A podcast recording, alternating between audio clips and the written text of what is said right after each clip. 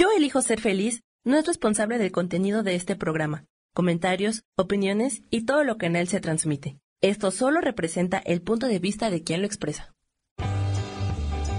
Yo elijo ser feliz presenta.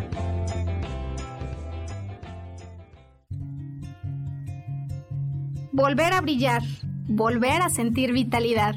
Bienvenido al programa.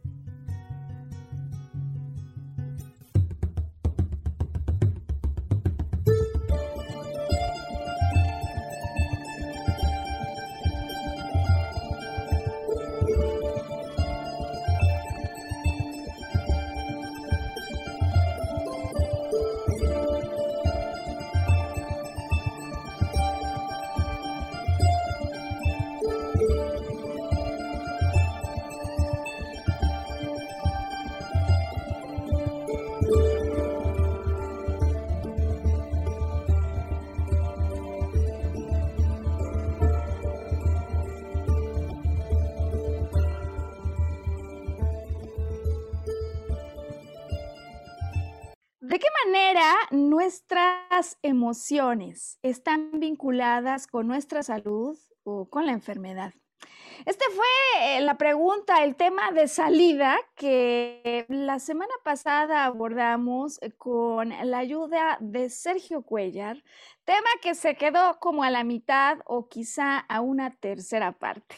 Y por esta razón son el día de hoy en este podcast en continuación al de la semana anterior.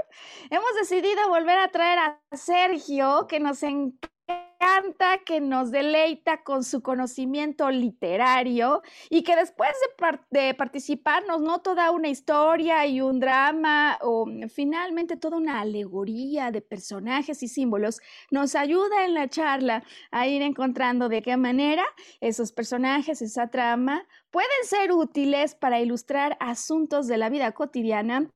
Y estos días andamos hablando de la salud y de las emociones y de qué manera esas vivencias que tenemos generan un estrés que no le cae bien al cuerpo. Bienvenido entonces, Sergio Cuellar.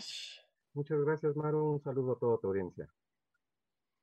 Bueno, pues felices eh, cuando apenas hace una semana lanzamos esta propuesta, Sergio, de un contenido en el que hablamos sobre la manera en la que las emociones que vivimos, porque además las tenemos todos, cuando rebasan el límite de estrés cotidiano, ¿no? Finalmente todos tenemos problemas, todos tenemos asuntos que resolver, angustias mayores, menores, pero hay momentos en que vivimos esas angustias de tal forma que rebasa el estrés la línea de lo cotidiano y bien sea en un disparo de un shock brutal o un estrés que persiste, persiste, persiste, es decir, se mantiene en forma permanente, prolongada y con una sensación de agudeza que me roba de la escena que hace que solo esté pensando en cómo resolver eso, porque por supuesto si sigo pensando es porque no le he encontrado solución, eh, donde además no solo es que esté pensando en eso, a veces hasta me quita el sueño, desde luego me reduce el apetito y algunos ni les dan ganas de comer. Cuando todo eso pasa es porque algo inusual está ocurriendo y pienso por lo pronto como veo las cosas que no tengo manera de resolver esto.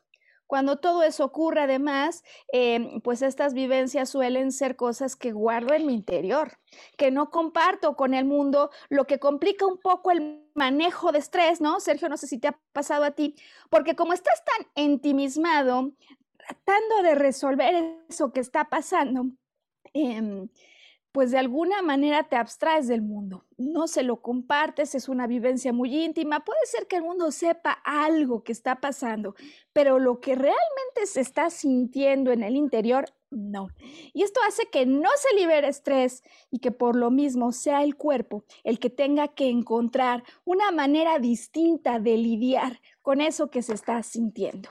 Bueno, pues la semana pasada todos recordarán que abordamos este tema bajo una bellísima eh, metáfora que creo, decía yo, que no podríamos haber encontrado otra mejor, de todos para uno y uno para todos. ¿Cómo el cerebro va a orquestar una solución biológica Cuando ante un estrés exagerado, permanente, un problema que no tiene solución, él no puede permitir que la sobrecarga sea permanente o que la alta tensión dure demasiado, porque si dura demasiado, una de dos, o nos distraemos o nos agotamos vitalmente, ¿no? Si no como, si no duermo, si solo pienso en eso. Y ninguna de estas dos es una buena idea agotado o distraído, eh, un animal que anda por allí en la nada de la inmensidad del bosque o de la selva, va a ser una presa eh, muy fácil, ¿no? Y el cerebro está para nuestra supervivencia. Bueno, pues vimos esto, pero desde la perspectiva de una metáfora. Y hoy yo le he pedido a Sergio que nos ayude con la segunda parte de la historia, porque resulta que Los Tres Mosqueteros es una historia que tiene continuación como continuación tendrá hoy nuestro abordaje de este tema sobre cómo las emociones pueden ir impactando nuestro estrés y la salud del cuerpo. Sergio, pues toda tuya, digamos, eh, la conducción de esta primera parte para que nos cuentes qué ocurre en la vida de esos tres mosqueteros a los que se les une un aventurero eh, y que están aquí para el servicio de los reyes, ¿no? Finalmente para salvaguardar la seguridad del rey y la reina, que como dijimos la semana pasada es nuestro cuerpo.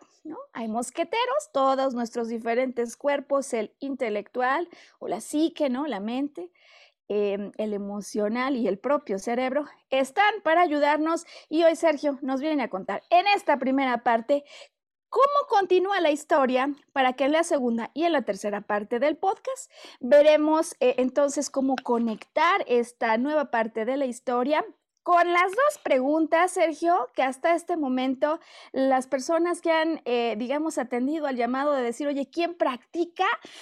Eh, durante un tiempo, eh, ahora que estoy ya terminada de certificarme, bueno, pues las preguntas que tienen están relacionadas con, muy bien, estoy de acuerdo en que la emoción tiene una repercusión en la salud del cuerpo. ¿Cómo la descifro? ¿Cómo doy con eso? Y ya que di con eso, cómo le doy reversa por lo pronto al sentimiento de estrés. Entonces, segunda y tercera parte, vamos a explicar cómo descifro, cómo doy reversa con un ejemplo y por lo mismo entonces esta producción, Sergio, se la quiero dedicar con un enorme agradecimiento a la persona con la que trabajé que el día de ayer en relación al tema que hoy utilizaremos como ejemplo, que es colesterol y triglicéridos. Ella sabe quién es y se lo agradezco en el alma porque su ejemplo nos puede ayudar para ilustrar y de hecho para permitir que esta información sea del acceso para muchas otras personas. Todo tuyo el escenario, Sergio. Cuéntanos la historia segunda parte. Bueno, pues eh, cabe mencionar que continuamos en el género de caballería, Alejandro Dumas, eh, publica esta historia llamada 20 años después, en 1845. Y esta década representa algo muy, muy importante para Alejandro Dumas, porque es cuando se vuelve más productivo en todas sus entregas literarias, teatrales, eh, de drama, ¿no? Sin embargo, esta novela nos eh, platica un poquito de lo que sucedió con Atos, Portos y Aramis 20 años después de que dejamos la historia, ¿no? En el pasado. Como les platicaba, eh, los mosqueteros se separan, D'Artagnan se queda al servicio de los reyes y los demás, uno se retira como varón, como noble, a su castillo, el otro se casa y el tercero se vuelve fraile, ¿no? Eh, es decir, toman caminos muy, muy separados. Eh, en esta época, el rey Luis XIII ya murió. El otrora malo de la historia, el cardenal de Richelieu, que era el que movía todos los hilos en la corte, también ya falleció. Y la historia se centra básicamente en la reina Ana de Austria, que era la esposa de Luis XIII, quien toma la regencia de todo el país porque su hijo, Luis XIV, es demasiado joven para reinar. Aparece un nuevo eh, manipulador, digamos, esta persona que mueve los hilos en todas las cortes, es tradicional en toda la historia, y es eh, el cardenal Mazarino, que se hace cargo de administrar este, pues el país, ¿no? Y tiene gran influencia sobre la reina. Se deja entrever a lo largo de la historia que ahí hay una relación de alguna manera, la reina continúa con sus devaneos, por llamarle de alguna manera así. Oye, otra vez la reina, ¿no? Porque me acuerdo que la vez pasada me habías contado que el problema de arranque, por lo pronto, cuando había venido D'Artagnan, era que se le habían extraviado unas joyas que usaba sobre los tenis eh, por un caballero que tenía amoríos con ella. O sea que, que vuelve a las andadas en la segunda parte la reina. La reina, la reina este, era muy jocosa en esa época, ¿no? Ajá, Este, surge un levantamiento en Francia eh, llamado La Fronda, ¿no? Que era un levantamiento que estaba en contra del absolutismo de los reyes. Esto trae eh, como consecuencia eh, la decapitación del rey de Inglaterra, este, que es un eje este, que, gira en torno a la historia. Y ante esto, pues el, el cardenal Mazarino le encarga a D'Artagnan que por favor reúna a los tres mosqueteros originales, porque está gestando un levantamiento muy, muy importante en Francia de aquella época, ¿no? Eh, pues D'Artagnan este, estaba estancado en su carrera, no había logrado despegar, eh, continuaba siendo parte del cuerpo de, mosqueteros al servicio de los reyes, sin embargo, pues no tenía un alto mando, no sabe qué hacer y comienza a rastrear a sus amigos, ¿no? Eh, poco a poco logra reunirlos, este, se, reúnen en una taberna y ahí cada quien le cuenta de, sus este, avances en la historia, ¿no? Uno tiene un hijo adoptivo, el otro continúa siendo fraile y el otro ya es un varón que, vive en su castillo y de sus rentas, ¿no? Eh, poco a poco los convencen, pero es aquí cuando empezamos a descubrir y a decodificar muchísimas cosas, ¿no? Este es el centro de la analogía. Eh, el fraile, este, que eh, en este caso es uno de los tres mosqueteros, también es frondista. Es decir, es parte del movimiento de levantamiento. Y aún así honra su compromiso de amistad eterna con los tres mosqueteros y se une a D'Artagnan. En este momento es cuando em, la reina y su hijo este, salen de Francia exiliados eh, por temor al levantamiento.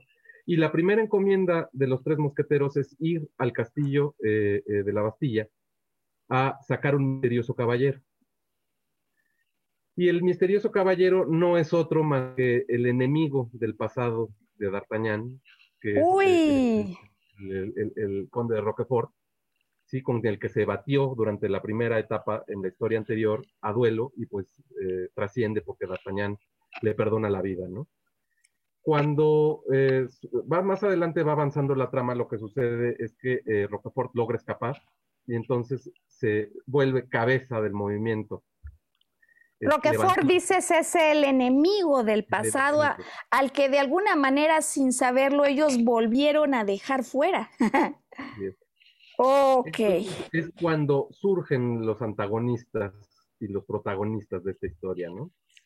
Eh, para no alargar mucho la historia, suceden una gran serie de aventuras en el que van descubriendo muchas cosas la reina piensa que D'Artagnan y su equipo los ha traicionado y pues los juzga desde, desde el exterior del país, ¿no? Eh, para no hacerla más larga la emoción, eh, uno de ellos es encarcelado, el otro es perseguido y D'Artagnan tiene que ocultarse para poder resolver todo lo que ocurre dentro de la historia. Poco a poco eh, las cosas se van solucionando, finalmente accidentalmente D'Artagnan mata en un combate a, duelo a, Roquefort y la reina regresa a Francia y, negocian un tratado. Todo esto se debía a los altos impuestos que se cobraba, la monarquía con el pueblo. Hacen un tratado, se publica y se logra consolidar la paz. La reina eh, entra en este, una introspección y descubre que pues mal juzgó a estos caballeros que estaban a su servicio y les otorga el perdón, llevando a D'Artagnan al puesto de jefe de mosqueteros, es decir, el gran ascenso que había esperado a lo largo de su vida. D'Artagnan les ofrece a sus tres compañeros este, eh, pues, amnistía y, cobijo en la orden de los mosqueteros, sin embargo, al tener ya su vida hecha, eh, no aceptan. Eh, uno de ellos, el que tenía el hijo adoptivo Raúl, que es pieza clave para la siguiente etapa, recibe una dote de parte de la reina para consolidar su matrimonio, el otro es ascendido en su escala de nobleza y el tercero regresa como titular de, la iglesia en Francia. Eh, cabe mencionar que, bueno, este final feliz es un stand-by, es un permanecer atentos, porque años después el padre de Alejandro Dumas publica una tercera novela que es El Visconde de Bragelilón, que es en donde está basada la película eh, El hombre de la máscara, una película eh, de alrededor de hace 15 años, y nos esperan mucho más aventuras en, esta historia. Sin embargo, creo que eh, la moraleja o lo que puedes tomar es tus incondicionales siempre van a estar para ahí, para ti, pero necesitas ir descubriendo, ir desmenuzando, ir traduciendo esta historia que toma un tiempo determinado para comprender el, trasfondo de los hechos y, lo que está allí a simple vista. ¿no? Híjole, Sergio, nos has contado una súper historia que, sabes, a mí me impresiona cómo el tino que hay en las cosas que nos vienes a contar nos va a ayudar en la segunda y en la tercera parte del programa para ilustrar de una manera súper sencilla eso que queremos hoy eh, compartir con la audiencia. Eh, me parece que si te entendí bien, ya me vas diciendo, en esta trama, de alguna manera de mm, continuación, ¿no? Para la historia de todos para uno, uno para todos. Ocurre que hay momentos después de que vivimos situaciones de enorme estrés en la vida que pues todo vuelve a la normalidad, ¿no? Aparecen soluciones, estos mosqueteros fueron, le ayudaron a la reina, trajeron de regreso esas joyas que ponían en los, en los este, tenis, en fin, e, el número de aventuras que ellos tienen en la primera parte de la historia se resuelve. Y me gusta cómo dices esto de finales aparentes, finales en stand-by porque hoy vamos a ver una historia donde, aunque aparentemente el problema del sobreestrés se provoca en el 2021, de la persona que nos ayudó con, con este ejemplo, cuando ella me dice, oye, ¿cómo resuelvo yo esto? En este final aparente que hubo de algo que vivió en el pasado. Yo voy a necesitar regresar a ese final aparente donde se preparó la escena para eso que estoy viviendo yo hoy. ¿No? Es decir, hay momentos en la vida donde creemos que por fin solté el estrés, se resolvieron las cosas y posiblemente sí de manera muy práctica y sencilla. Pero luego en la trama de nuestra vida, así como hay una segunda y así como hay una tercera parte en los libros, se vienen pasados cinco años, diez años, tiempos que además son tan largos, Sergio, que uno ya ni los conecta con aquello que viví en el pasado. Se vienen nuevas tramas donde además yo tomo nota de esto que dices que te digo que me parece mágica tu aparición siempre en el programa. El enemigo del pasado regresa. ¿No? Algo ocurre que sin querer es como si ese enemigo de alguna manera fuera liberado. Y en ese momento la vida nos da una nueva oportunidad de confrontarnos con algo que posiblemente en el pasado se quedó falsamente encarcelado. Es decir, lo resolví aparentemente, pero está ahí adentro. Y como está ahí adentro, encerrado en la cárcel, después de 15 años, cuando viene un evento que yo por la distancia no voy a relacionar, sorpresa, ese enemigo está de vuelta justo como la historia que nos estás contando.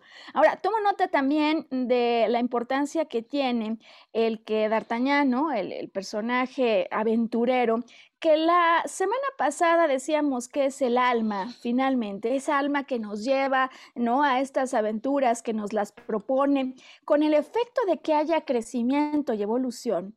Eh, en este caso, en esta segunda parte de la historia, tiene que, dice, ocultarse, es decir, volver a sí misma, ¿no? Para tratar de poner en orden, después de toda esta historia, lo que ocurre, que es mucho el trabajo que hacemos ya en la biodecodificación, al que le vamos a llamar arqueología emocional hoy, arqueología emocional.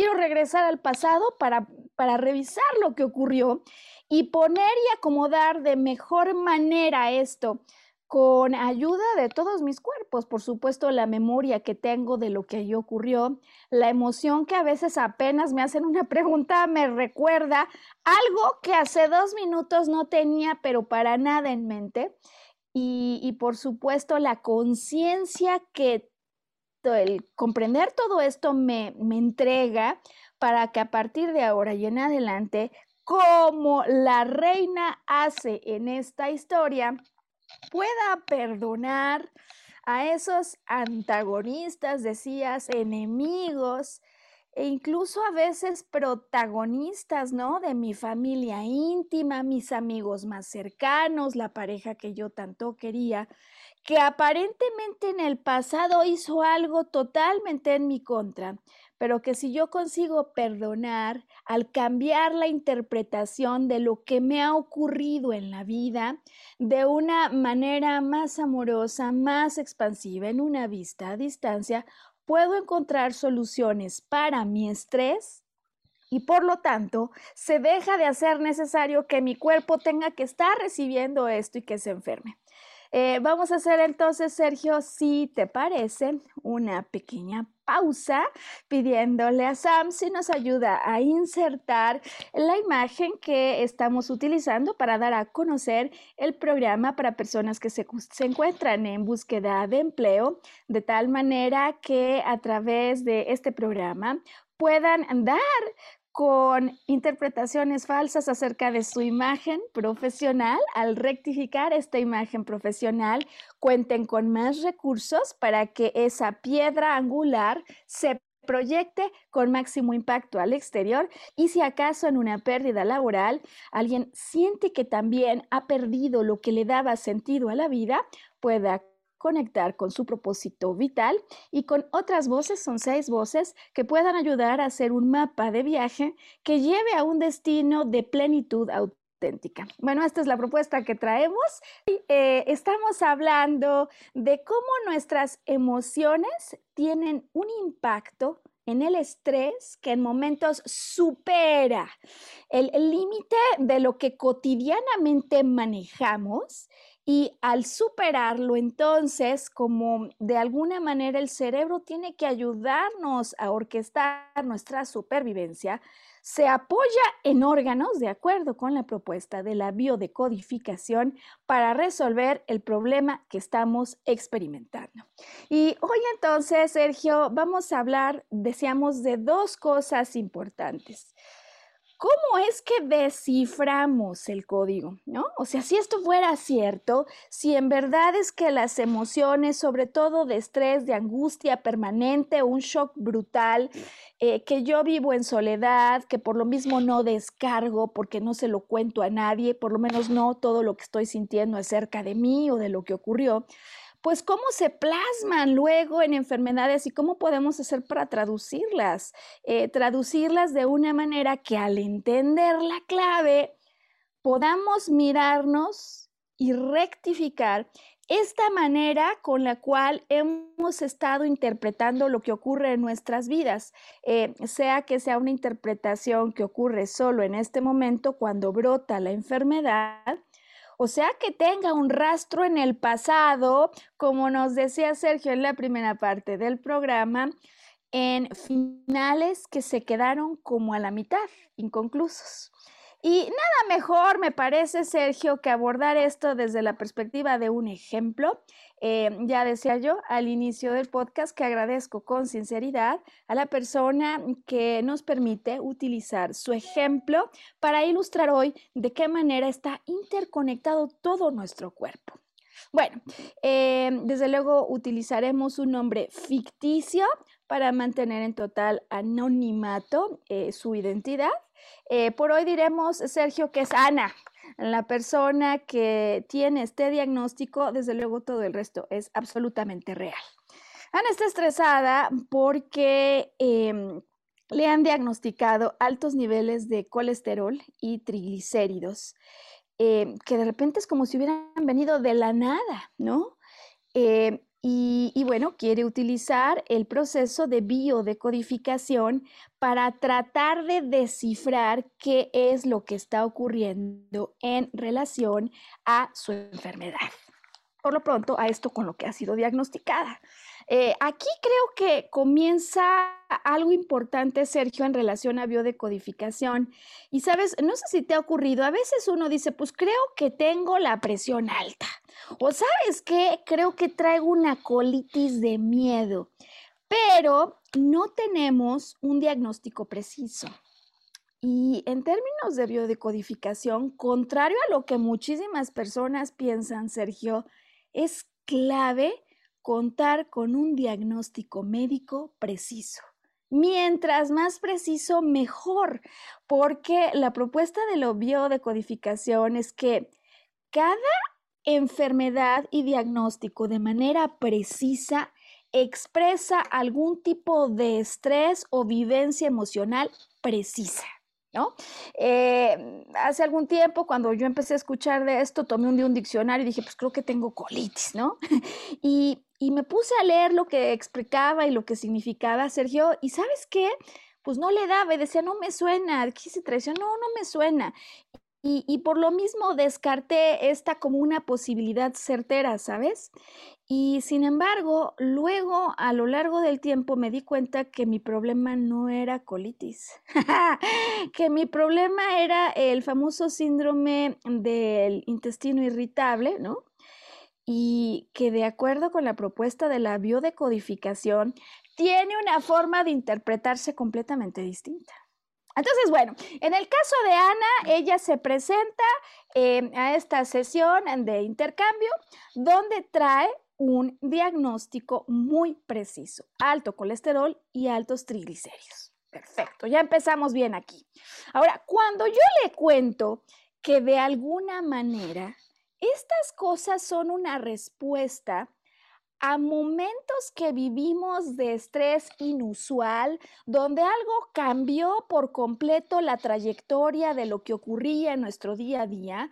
Eh, hay un antes, un después, o vino un shock brutal, o hay un nivel de tensión exagerada. Y pues también ocurre que esta tensión no se resuelve porque, de acuerdo con lo que yo veo, por lo pronto con lo que creo, no hay solución al problema. Eh, esto cuando yo se lo cuento, cuando le digo, a ver, lo que vamos a estar buscando hoy es eso, pero no es una búsqueda ciega, es una búsqueda, eh, decía yo, arqueológica, emocional, en la que vamos a ir guiados por un código. Es decir, viene un síntoma, viene un diagnóstico y ese diagnóstico lo vamos a vincular contra un código. Bueno, yo ni siquiera le había acabado de contar esto, Sergio. Simplemente le digo, oye, em, tendría que haber un estrés inusual alrededor de esto. A ver, empecemos. ¿Cuándo, ¿Cuándo pasó esto, no? ¿Cuánto tiempo tiene que ocurrió esto? Y ella me dice, mira, a ver, haciendo cuentas, en noviembre del año pasado, en los últimos estudios que me habían hecho en sangre, ¿no? De laboratorio, mis niveles estaban bien.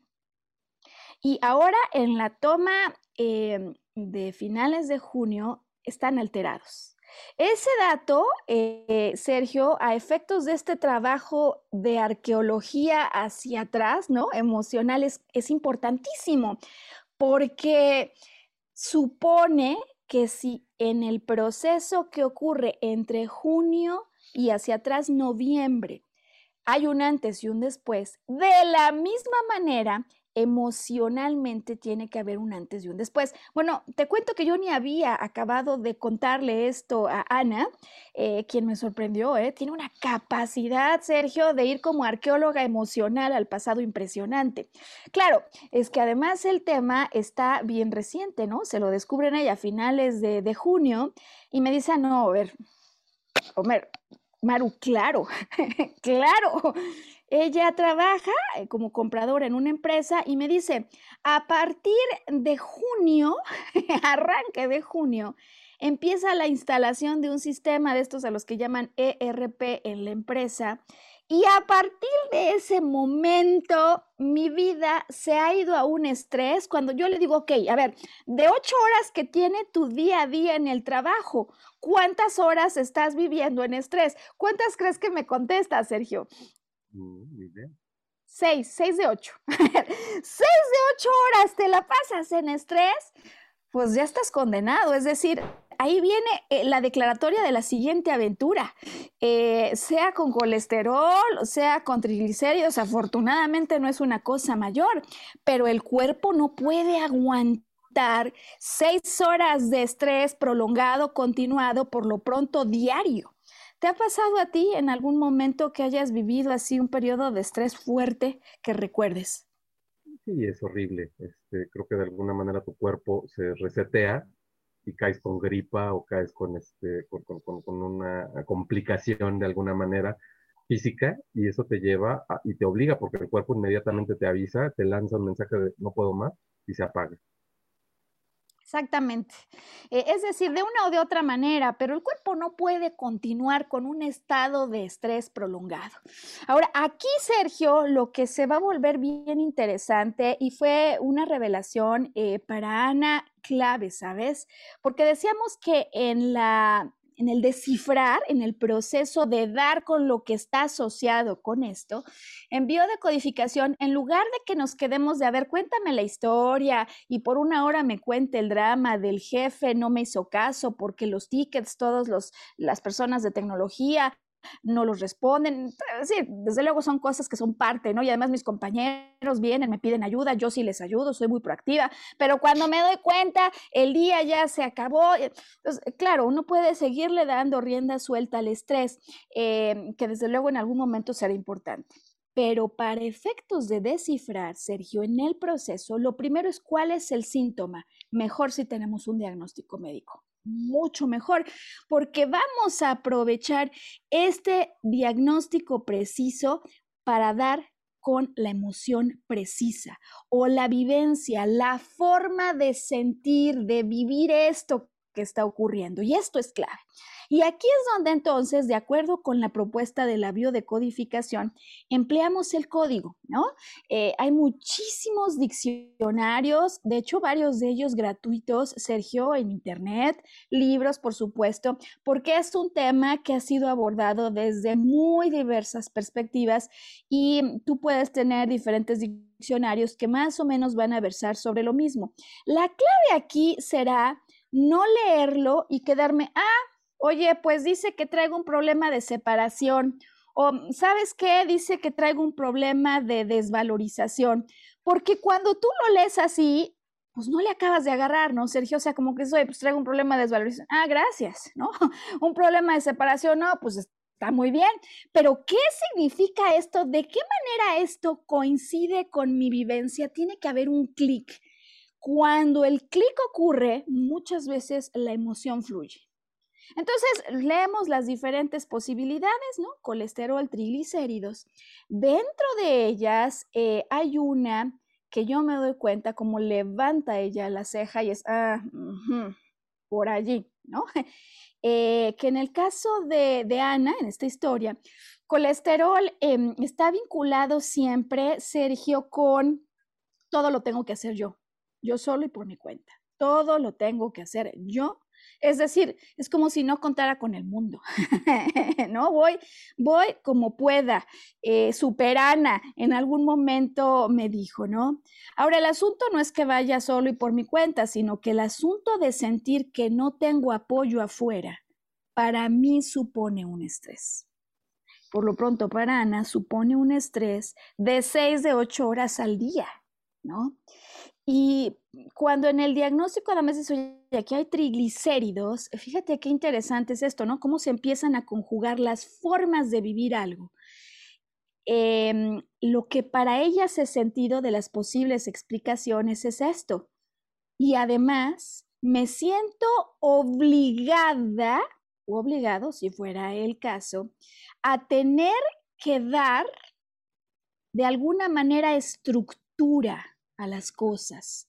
Tener que dar de alguna manera materiales que apoyen a la construcción de algo, que no tiene por qué ser literal de, ah, yo tengo que entregar, sabes, este, ladrillos, o yo soy quien tengo que poner el cemento en la última capa de mi casa que estamos haciendo y nadie me ayuda y estoy haciéndola yo sola sino que más bien es una vivencia metafórica, que cuando tú lees, entonces la pregunta obligada es, oye, ¿de qué manera cuando el ERP es nuevo y cuando todo parece que es un caos, tú te sientes sola?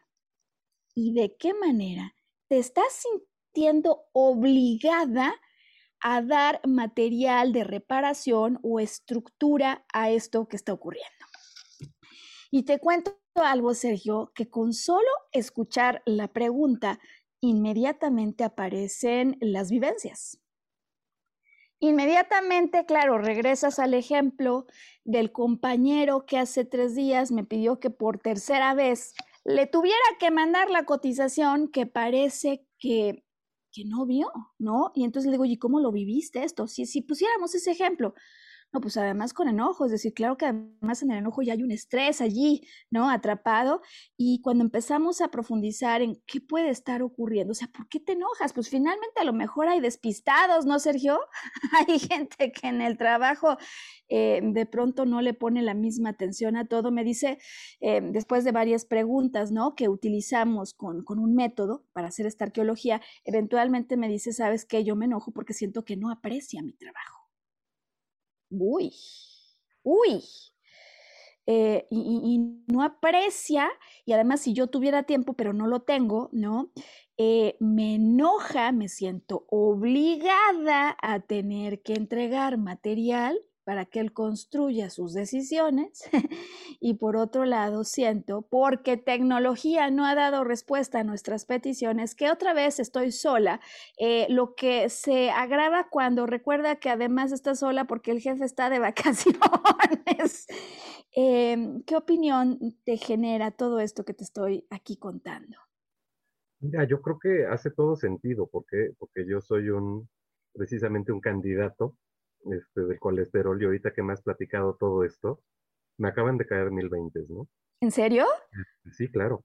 A ver, cuéntanos un este, poquito, Sergio. Pues yo también tengo mucho la tendencia a, yo tengo que hacer todo, ser el hombre orquesta, este, en, muchísimos aspectos de mi vida, ordenar, poner la plataforma, construir todo esto, y, y me has dado mucho que pensar, ¿no? Porque de alguna manera, lo que decías tú, cuando no lo expresas, Vamos a suponer que te encuentras un bolillo que ya tiene algunos días este, por ahí donde han germinado algunas bacterias, te lo comes y te quedas ahí. ¿Qué es lo que va a suceder? Que pues, el proceso de descomposición en las bacterias pues va a entrar en mi cuerpo, ¿no? Y obviamente ahí va a permanecer en el proceso digestivo y va a afectar muchos procesos que están en equilibrio, ¿no? Retomando específicamente el tema del colesterol, pues a mí me hace clic muchísimas cosas, ¿no? Porque, porque también tengo el, todo lo tengo que hacer yo, ¿no? Entonces, eso me deja pensando y, y, y, decodificando, dándole significado a lo que me estás diciendo y efectivamente creo que va por ahí. Fíjate que se va a poner esta historia todavía mejor cuando te cuento ahora que eventualmente me dijo, ok, ya lo entendí, o sea, sí lo estoy sintiendo, sí me aprisiona, sí me hace generar estrés, más allá del enojo estoy estresada, llevo ya un mes de estar estresada, Maru, ahora cómo lo resuelvo, o sea, está bien, ya lo vi, pero ¿cómo le hago para no sentir esto? O sea, ¿cómo cambio de alguna manera la interpretación que parece automática y por cierto bastante obvia? ¿no? O sea, de alguna manera me dice, a ver, no, pues sí estoy sola, ¿no?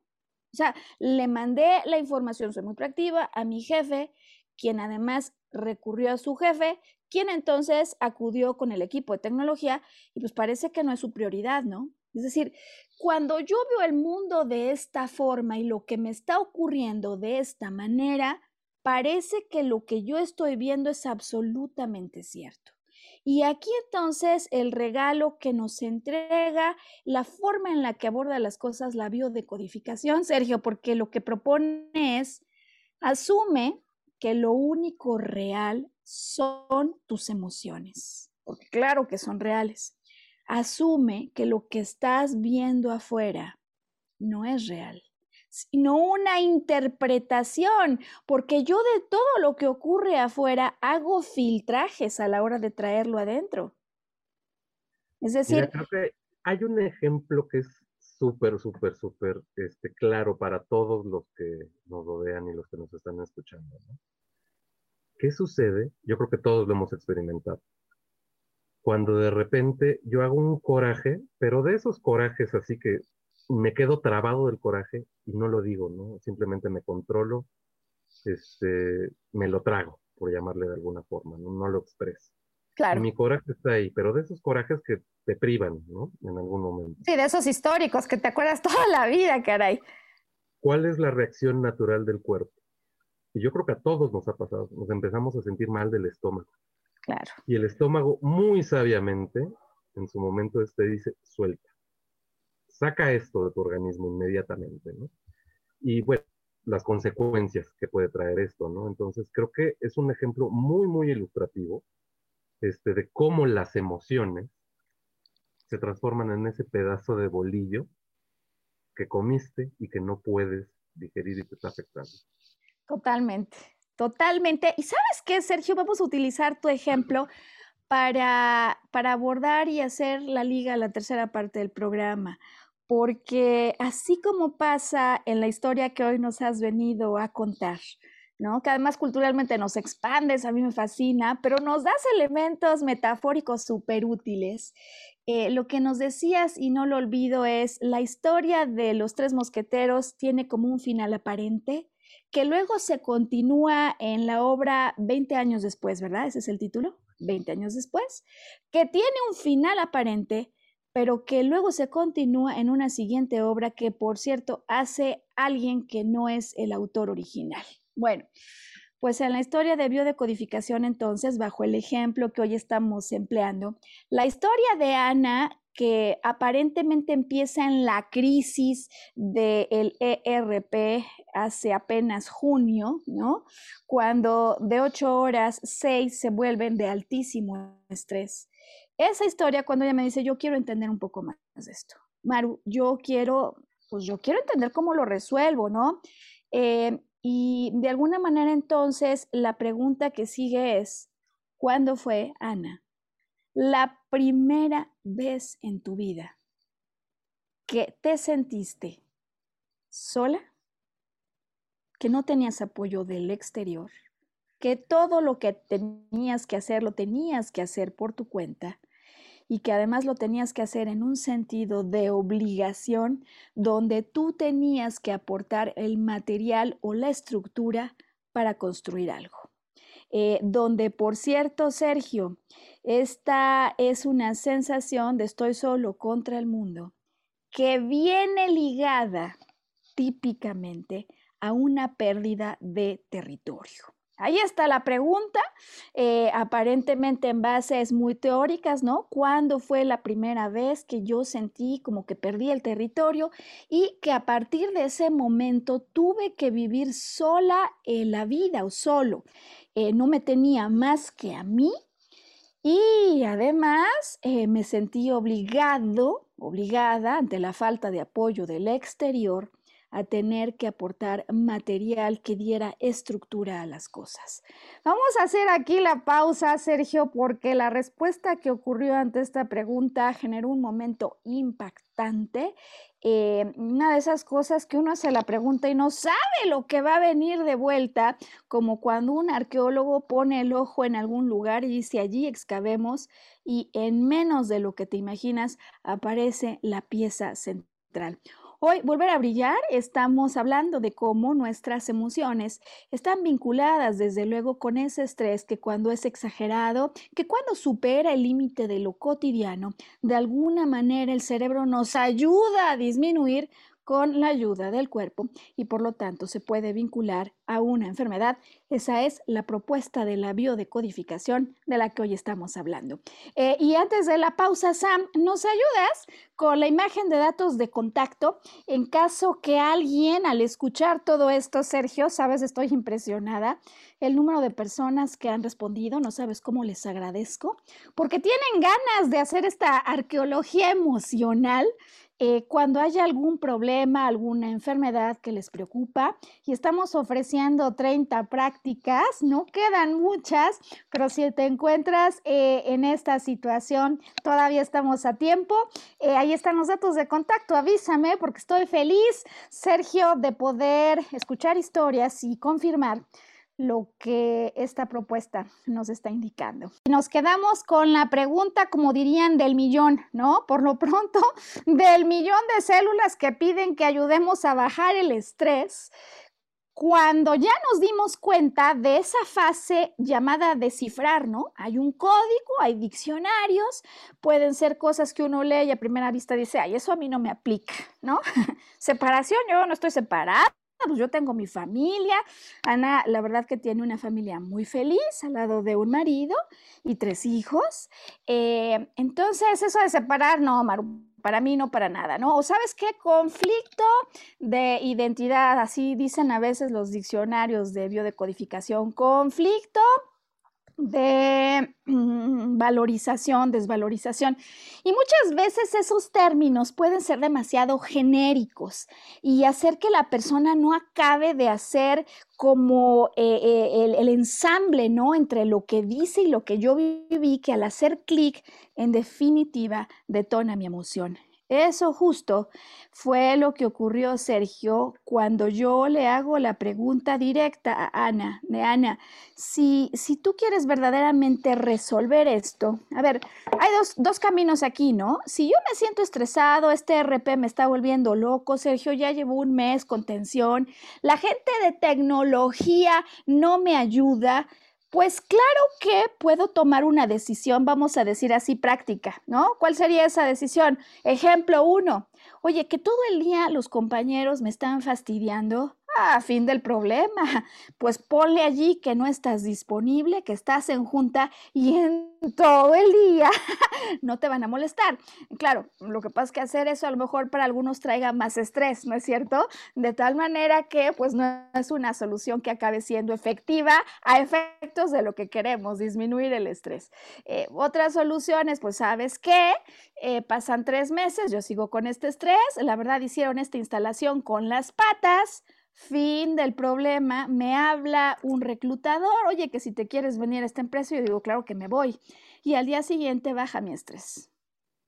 O sea, esas soluciones prácticas que en ocasiones damos de, le pongo solución a este problema que aparentemente no lo tenía vía el exterior, claro que son efectivas. ¿Por qué? Porque por lo pronto a partir de ese nuevo trabajo y en adelante yo ya no tengo el problema del ERP. Y esas, Sergio, ¿qué crees? Que son como lo que hoy nos has venido a contar, los finales de historias que no se han acabado de escribir. Me decías que son los stand-bys, ¿no? O sea, como finales que se quedan en stand-by.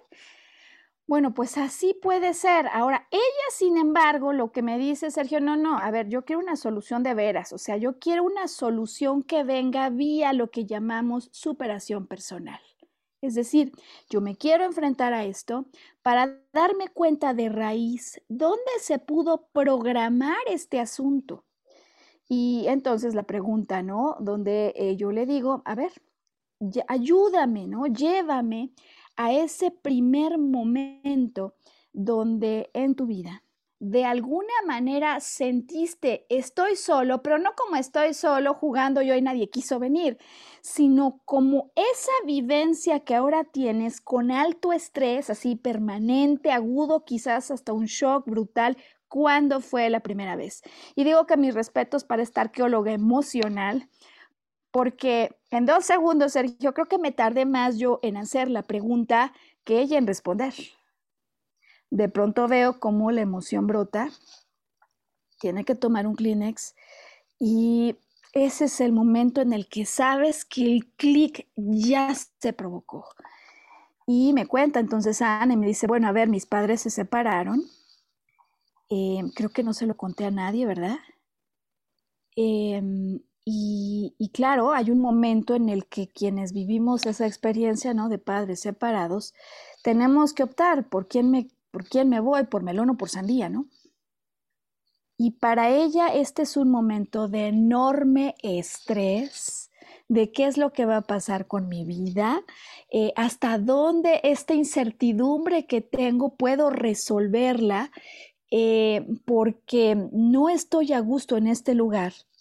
El territorio familiar que existía no existe más pero de alguna manera, al no estar yo, cómoda en esta situación que estoy viviendo, ya estaba con papá, voy a tener que hacer todo por mi cuenta y sola. Es decir, la vivencia emocional que ella vive y por un tiempo allí intenso, porque a veces no solo es que pase un mes o que pasen tres, a veces basta que sea una semana, ¿eh, Sergio? De una intensidad así de esas que superan la barrera de lo habitual, que el cerebro dice, no, a ver, pausa, yo aquí tengo que, aquí yo tengo que poner una solución. Afortunadamente en esa primera parte de su historia, lo que ella me cuenta, me comparte es, ya que libera, ¿no? Un poco esta emoción, es, eh, finalmente aparece mamá finalmente en su historia aparece mamá que le ayuda eh, y dices que casi literalmente me espera una esquina de la casa de papá de la que finalmente decido salir.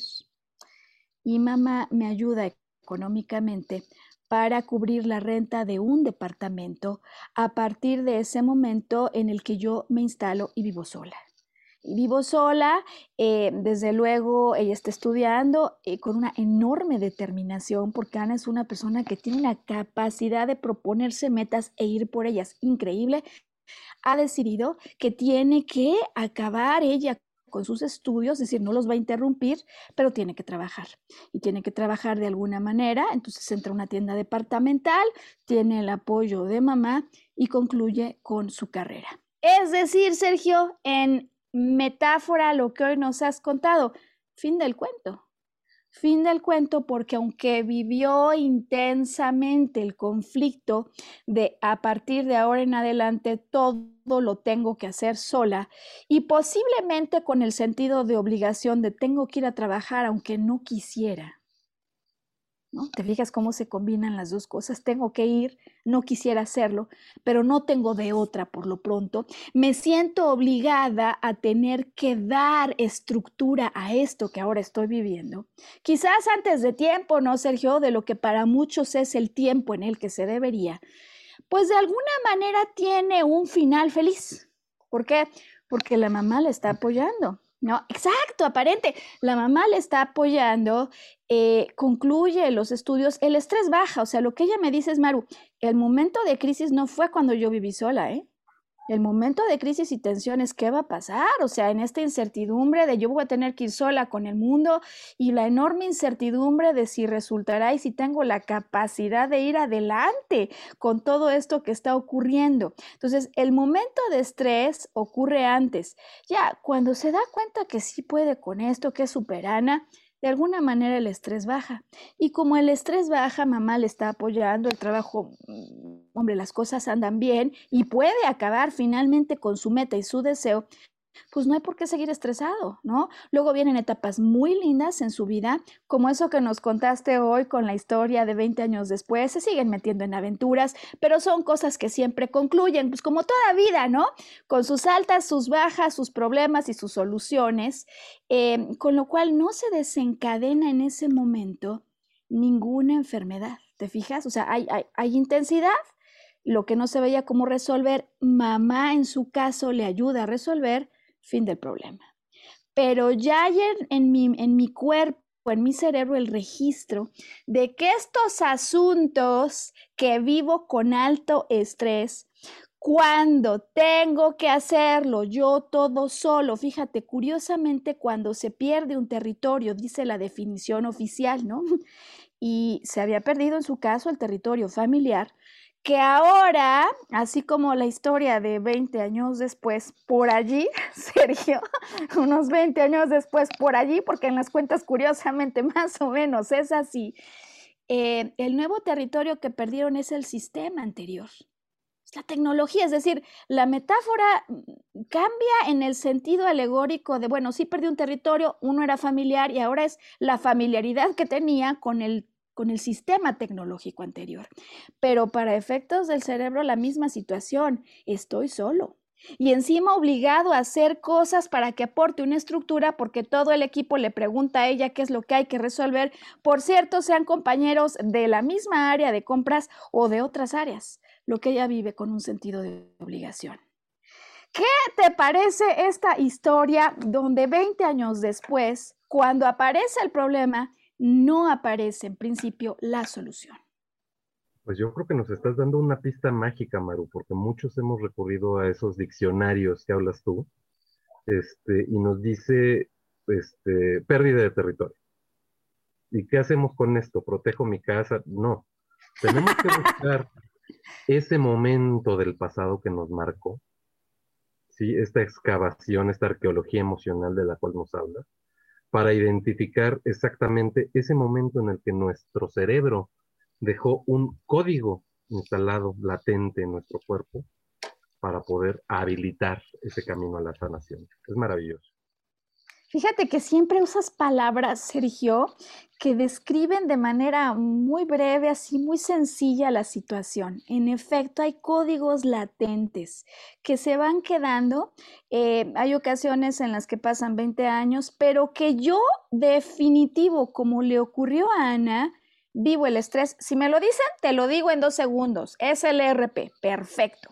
Ahora, mm, es el RP, pero no es el RP, porque posiblemente hay otras personas que están viviendo la situación del RP de otra manera. Es decir, el RP es simplemente lo que aparece en el escenario que provoca una emoción que me estresa por la interpretación que le estoy dando. De tal manera que para solucionar esta situación y desde luego hoy para poder concluir el podcast, pues llega el momento, pues digamos, cúspide, ¿no? En, en la historia que te estoy contando, es decir, ¿cómo lo resuelvo? Porque Ana, lo que dices, yo lo quiero resolver. Es decir, por lo pronto, desde luego, estoy ya con un régimen de alimentación más natural, que pues obviamente, ¿no? Sergio va a contribuir, porque a mí lo que me parece es que en esta perspectiva emocional tenemos que ser íntegros, tenemos que reconocer el rol que tienen todas las diferentes disciplinas, donde cada una aporta. Eh, es, es momento, ¿no? De regresar a esos tiempos en los que entendíamos al hombre como un ser con un cuerpo físico, con un cuerpo intelectual, con un cuerpo emocional, decimos con un cuerpo energético y un cuerpo espiritual. Y entonces, ahora sí que hay bola para todos. Por supuesto que la alimentación eh, tendrá un rol, ¿no? En todo lo que está ingresando a su cuerpo, desde la perspectiva emocional. Por lo tanto, pues entonces las dos alternativas que tenemos para dar final, o final definitivo, o crear, como hoy nos has enseñado, un final que solo es una pequeña pausa, un stand-by. Em, ella no quiere ir por la vía del stand-by. De hecho, si en un día se inactiva y dice, hoy estoy, o estoy en junta, ¿sabes? ¿No? Ocupada, trabajando, le va a dar mucho más estrés. Esa no es solución para ella. Ella está contenta en ese lugar de trabajo, sumamente agradecida por lo que ha sido su trayectoria en ese lugar. Entonces, dejarlo no es opción para ella. Ella lo que quiere es una, una solución de raíz.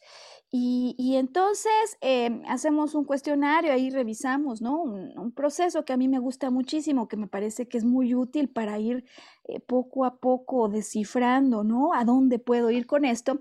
Pero finalmente lo esencial es que ella eh, descubre cómo recurrentemente, y sabe, Sergio, quizás hasta de manera inconsciente, ella le puede dar una solución distinta a lo que está viviendo, ¿no?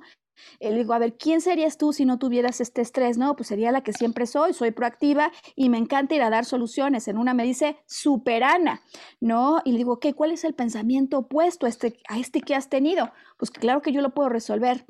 Y esto hace que entonces caiga en conciencia de cómo si no está estresada, de todas maneras insiste en el pensamiento que nos está indicando la biodecodificación, Sergio, yo puedo solo. Es decir, va a ser su solución y su pensamiento recurrente. Sin embargo, una que a efecto de lo que su cuerpo nos está registrando, no haría sino dar más potencia a eso que ya está en sus placas, ¿no? En sus tejidos, eh, los lípidos que tiene en exceso.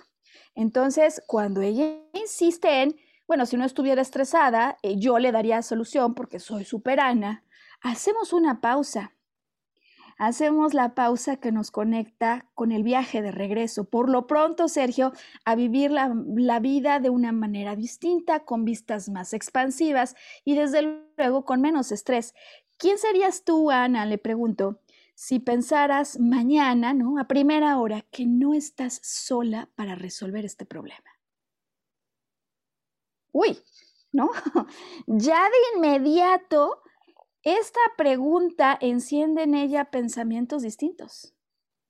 Uy, sí, quizás, si yo, solo por mañana, empecemos así, pienso y me digo, yo soy colaboración en acción Y yo digo, yo hoy no acabo el día sin que averigüe quién sí me puede ayudar.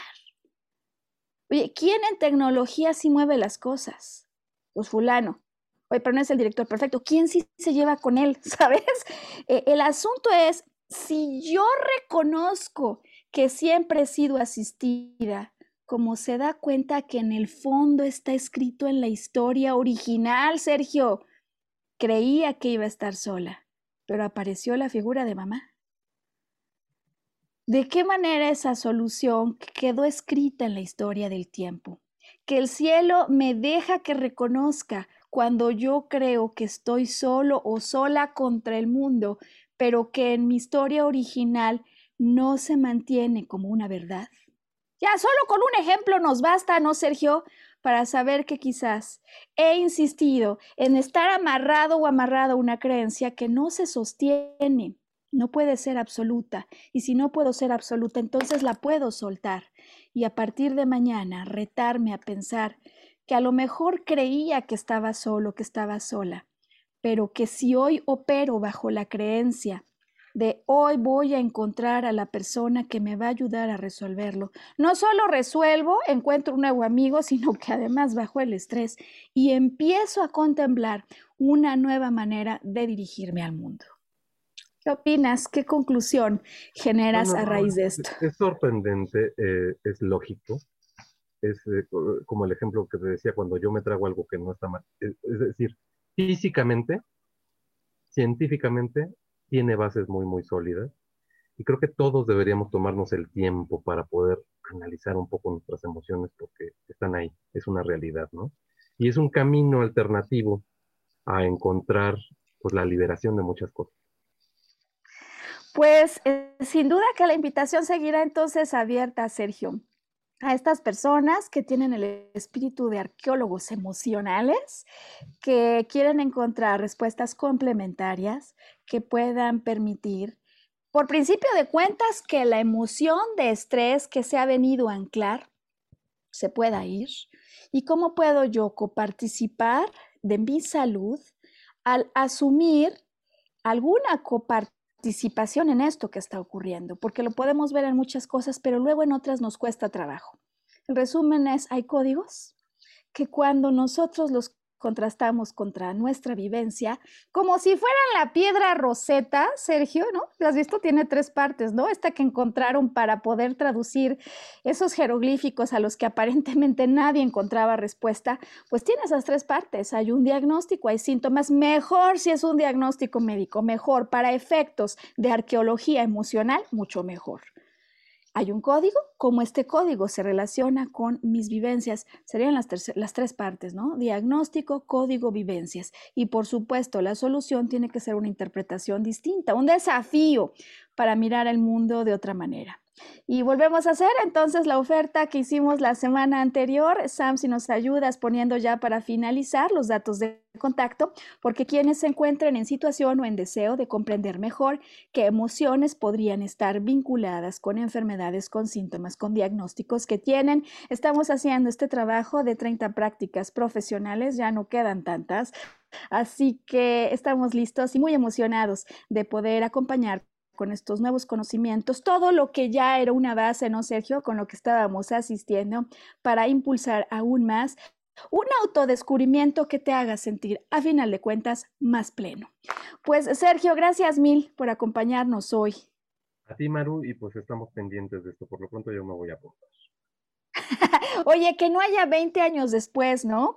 que, que, que no haya mejor ahora y ponerle el final. Me encantó eso que dijiste, finales en stand-by y códigos que quedan latentes. Sergio, gracias por tu sabiduría, tus conocimientos y esa manera tan simple y sencilla de sintetizar las cosas. Gracias por tu participación. muchas gracias y hasta la próxima. Gracias, Ana, a ti por compartir tu historia y permitirnos compartirla. Nos vemos en una semana más.